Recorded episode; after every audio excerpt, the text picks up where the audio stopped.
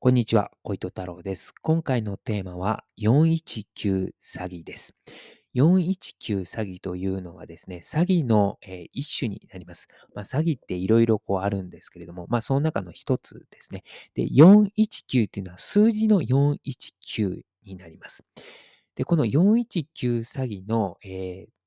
ちょっとテンプレートみたいなのをちょっと説明していきます。で、419詐欺を仕掛ける詐欺グループがいて、で、その詐欺グループの、えー被害者、えーまあ、詐欺グループにとってはこう金を奪ってやろうってするターゲットですね。そのターゲットの人物を A さんと、えーします。で、詐欺グループはですね、A さんにこういった提案をします。我々は、えー我々はっていうか、まあ、私は外国の、えー政府のものですと。えー実はですね、我々私は、えー外国の方に、えーちょっとお金を送りたいんですけれども、ちょっと各学しかじかで、えー私の方からはお金を直接外国の方に送ることができません。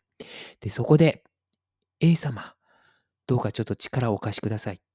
A 様の、えー銀行口座からですね、代わりに送っていただけないでしょうかということで、まあこれ、送金のあの代行をお願いするという依頼なんですね。で、これはいけないことなんですね。なので、詐欺グループはですね、あの、送金の、えー代行のお願いとともにですね、あの、こういった提案をします。送金を、えーにちょっとご協力いただけたならば、送金額の一部を A 様に提供しますということをね、伝えるんですね。で、A さんにとってはですね、まあこれ、不正送金は、まあ、いけないことなので、まあ、罪悪感というか、まあそういったリスクはあるなとは思うんですけれども、ただ、送金さえ、まあ、口座をね、貸しさえすればですね、まあ、送金額の一部もらえるわけなんですね。なので、まあ、かなり、えー手間に比べれば、まあ、リターンは大きいということになるので、まあ、これ、A さんはですね、ついつい騙されてしまうということになってしまいます。で、まあ、騙されたとしましょう、A さんは。で、その後ですね、えー詐欺グループはですね、次、次のような提案をします。A 様、えーこの度、あの、我々の、我々に対して協力していただきましてありがとうございます。ところがですね、その送金をするにあたって、あの、実は私どもの方でちょっと調整しないといけないことがありまして、で、その調整するにあたって、ちょっとこう、お金がいります。いろいろちょっとこう、工作をしないといけませんので。で、申し訳ないんですけれども、A 様の方からその工作資金をちょっと出していただけないでしょうか。それが済みさえすれば、えー送金の方を A 様の方にお願いしますので、よろしくお願いします。といった内容をね、A さんの方に伝えるんです。で A さんにとってすればですよ、その送金の手伝いをすることで、まあ、送金額の一部をもらえるんですけども、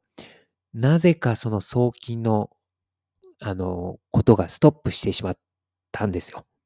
で、それを解除するには、自分がこう、手数料を払えばいいという状況になってるんですね。まあ、これはですね、まあ、巧みな、あの、詐欺グループの設定なんですけれども、A さんからすれば、早く送金をね、海外の不正送金の手伝いをして、まあ、送金額の一部をもらいたいので、まあ、手数料を俺が払うかということで払ってしまうんですね。で、払ったらですね、その後、えー一切その詐欺グループからは連絡が来ない。で、連絡も取れないということになって、まあ、A さんはその手数料を払って、後に連絡がつかなくなって、あ、自分は騙されたんだなということにこう気づくんですね。で、これ、巧みなのはですね、手数料を払ってくださいっていう話が出るまでは、A さんにとってはですね、ただ、あの、こう、送金の手伝いをすれば、あの、送金額の一部がもらえるっていうことで、まあ結構ね、この、一見、自分がこう騙されていないような感じになっちゃうっていうところがね、なんかうまくできた詐欺だなとは思うんですけれども、で、このですね、419詐欺が生まれた背景っていうのがありまして、で、この原型はですね、アフリカのナイジェリアです。えーアフリカのですね、えーナイジェリアで1970年代からですね、このナイジェリア政府のですね、こう歳入が増えていったんですね。で、なぜ1970年代にナイジェリア政府のこう歳入が増えたかというと、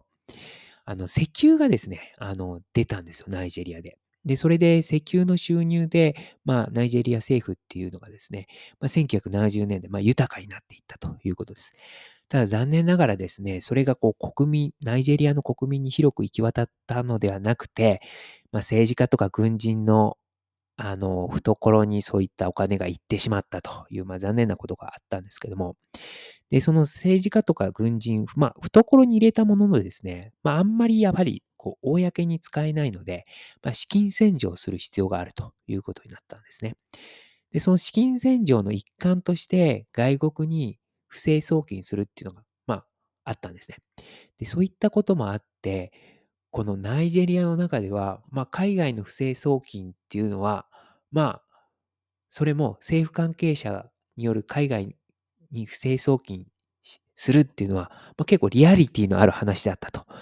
いうことがあります。なので、まあ、現実そういった状況があったので、まあ、それにまつわる、こう、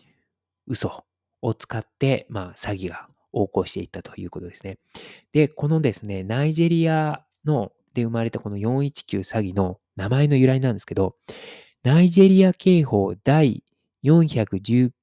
条の詐欺罪から来ています。なので、まあ、実際のそういう法律の名前から、まあ、この419詐欺は来ているということですね。まあ、くれぐれも、あの、美味しい話はないということで、えー、419詐欺には引っかからないようにしていきましょう。ということで、えー、今回は終わります。ありがとうございました。